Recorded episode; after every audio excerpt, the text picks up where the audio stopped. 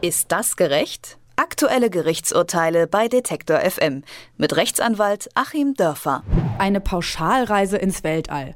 Was sich noch so ein bisschen nach Science Fiction anhört, wird von verschiedenen Unternehmern, zum Beispiel von dem Tesla-Gründer Elon Musk, bereits entwickelt und ist sogar so konkret, dass die ersten Weltraumtouristen bereits Ende 2018 zu ihrer Erdumrundung starten sollen.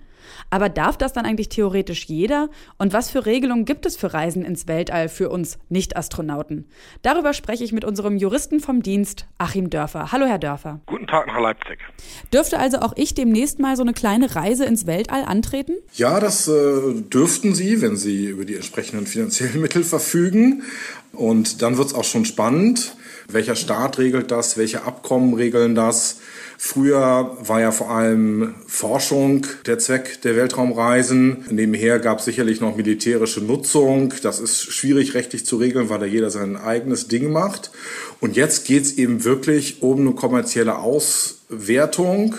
Und Sie sagten es ja, es gibt eine Fülle von Unternehmen inzwischen, die wirklich Businessmodelle haben, wonach sie dann eben gar nicht mehr staatlicher Zuschüsse bedürfen, weil sich die Weltraumreisen als solches bereits lohnen. Das heißt, die finanzieren sich quasi selbst, weil einfach so viele Interessenten mit ordentlich Schotter, sage ich mal, auf dem Konto bereits so, so mit vorfinanziert haben? Oder wie meinen Sie das? Ja, die finanzieren sich selber und äh, das Weitere ist ja so, dass die technologische Entwicklung weitergegangen ist. Gerade das Unternehmen von Elon Musk hat es ja jetzt erstmalig geschafft, eine Rakete in den Weltraum zu schießen, bei der eine Stufe zum zweiten Mal verwendet wurde. Man kommt also zu Technologien, wo eine Mehrfachnutzung möglich ist ist, was die Preise sehr fallen lässt.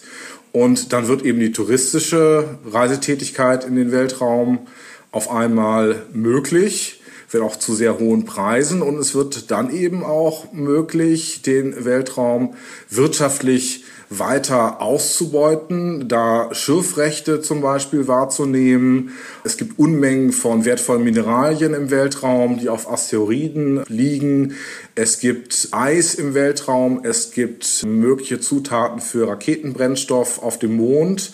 Und all das, was eben bislang mit milliardenschweren Programmen von Staaten nun gar nicht erreichbar schien und auch gar nicht deren Zweck war, wird jetzt auf einmal kommerziell interessant. Es gibt ja schon länger die Möglichkeit, dass man sich zum Beispiel so ein kleines Stückchen Mond kaufen kann, wobei ein kleines Stück, also es gibt so 50.000 Quadratmeter, kann man aktuell für 29,90 Euro kaufen. Gehört mir dann wirklich ein Stück vom Mond, mit dem ich theoretisch machen kann und wo ich dann auch vielleicht ja irgendwelche Bodenschätze oder was auch immer äh, so nutzen kann, wie ich das möchte, oder ist es eigentlich nur ein teures Stückchen Papier? Papier?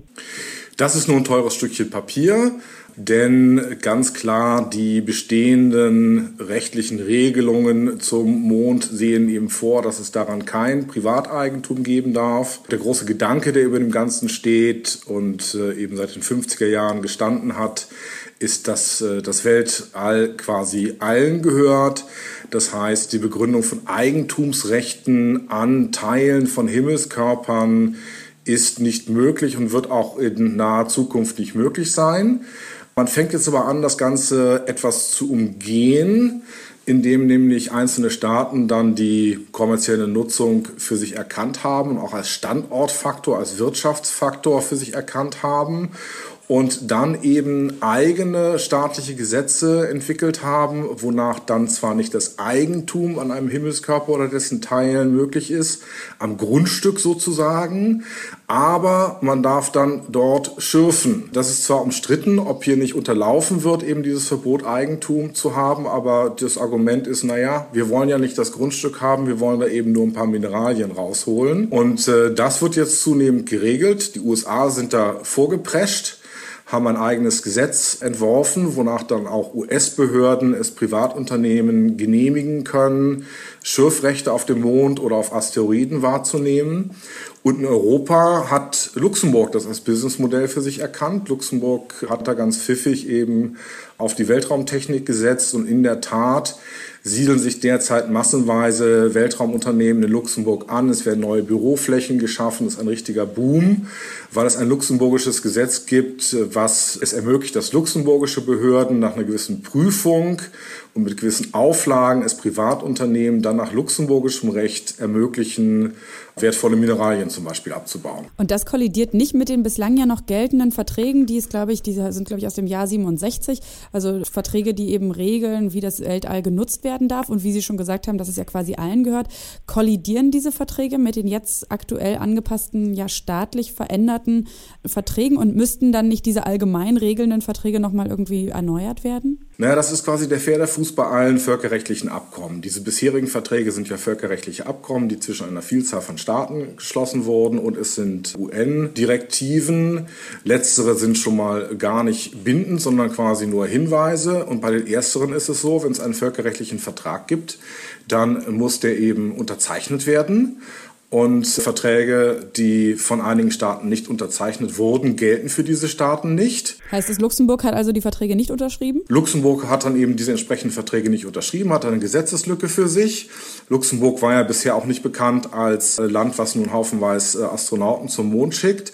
Und von allen Ländern, die überhaupt Mondmissionen bereits durchgeführt haben oder planen, hat überhaupt nur Indien dieses Abkommen für sich als geltend betrachtet. Das heißt, gerade der Schutz des Mondes, der Schutz der Mondoberfläche ist völlig lückenhaft, weil nämlich diejenigen, die solche Missionen durchführen können oder schon durchgeführt haben, sich da gar nicht rechtlich gebunden haben. Also heißt das schon, dass so ein bisschen die Ausbeutung des Menschen der Welt jetzt auf den Weltraum eigentlich verlagert wird und wir uns da wahrscheinlich dann auch irgendwie in den nächsten Jahren vielleicht so ein bisschen umgucken müssen und dann wahrscheinlich neue Probleme auch kreieren, die wir jetzt so vielleicht noch gar nicht absehen können. Gerade wenn auch eben so ein, ich sag mal, so ein großer Player wie die Amerikaner da ihre Interessen verfolgen. Wir müssen uns umgucken. Es werden eine Reihe neuer Probleme entstehen. Es wird natürlich ein wirtschaftlicher Wettstreit entstehen, vielleicht ähnlich wie bei der äh, Nutzung des Internets. Wir kriegen dann große amerikanische Player, die den Weltraum ausbeuten. Wir kriegen große europäische und weitere Player, die über Luxemburg den Weltraum ausbeuten. Wir brauchen dann auch so eine Art Verkehrsrecht, rechts vor links. Wir brauchen eine Art Schadensersatzrecht dann für diese ganzen Dinge. Und wahrscheinlich werden wir nicht umhin kommen, wie zum Beispiel im Seerecht, was ja ähnlich funktioniert, wo sich Schiffe ja auch teilweise in Hoheitsgewässern bewegen, aber auch teilweise in internationalen Gewässern, dass wir Regelungen brauchen und dann möglicherweise, so wie es ein Seerechtsgericht in Hamburg gibt, dann auch irgendwann ein Weltraumrechtsgericht brauchen, um diese Fragen dann auch praktisch irgendwo lösen zu können. Klingt ja dann schon so ein bisschen wie das nächste heiße Thema. Also sind da ganz viele Juristen weltweit denn jetzt auch damit beschäftigt, um eben diese ganzen negativen Auswirkungen vielleicht schon im Vorfeld zu begrenzen? Ja, es gibt also einige hundert ausgewiesene Weltraumrechtler. Es gibt äh, entsprechende Institute in allen zivilisierten Ländern. Gerade Deutschland ist historisch relativ früh dabei gewesen, schon in den 20er Jahren über Weltraumrecht nachzudenken. Und man kann eigentlich jungen Juristen nur empfehlen, auch mal über dieses Thema nachzudenken, sich vielleicht da auch mal auszubilden, denn da wird in Zukunft ein erheblicher zusätzlicher Bedarf sein. Gerade wenn es dann eben zu rechtlichen Auseinandersetzungen kommt, die ja kaum vermeidbar sind. Also meinetwegen dasselbe Mineralvorkommen auf dem Mond will über Luxemburg und will über die USA ausgebeutet werden. Wie wollen wir das regeln? Wollen wir das so regeln, dass der, der zuerst kommt, das macht oder dass beide das gleichzeitig tun können? Was passiert, wenn der eine die Maschinen des anderen beschädigt? All das wird geklärt werden müssen. Wir kriegen also einen technischen Boom und nachfolgend auch einen juristischen Boom, weil ja das Schöne am Recht ist, es ist ein wirklich reines menschliches Gedankengebilde, was auch im Weltraum gelten kann, wenn wir das nur so wollen. Und äh, da werden wir dann entsprechend nachziehen müssen. Der Weltraum ist groß, mysteriös und er wird immer wichtiger. Was das rechtlich bedeutet, was da also alles geregelt werden muss, weil es noch nicht ausreichend geregelt ist, darüber habe ich gesprochen mit unserem Rechtsexperten Achim Dörfer. Vielen Dank, Herr Dörfer. Ich danke Ihnen. Ist das gerecht? Aktuelle Gerichtsurteile bei Detektor FM mit Rechtsanwalt Achim Dörfer.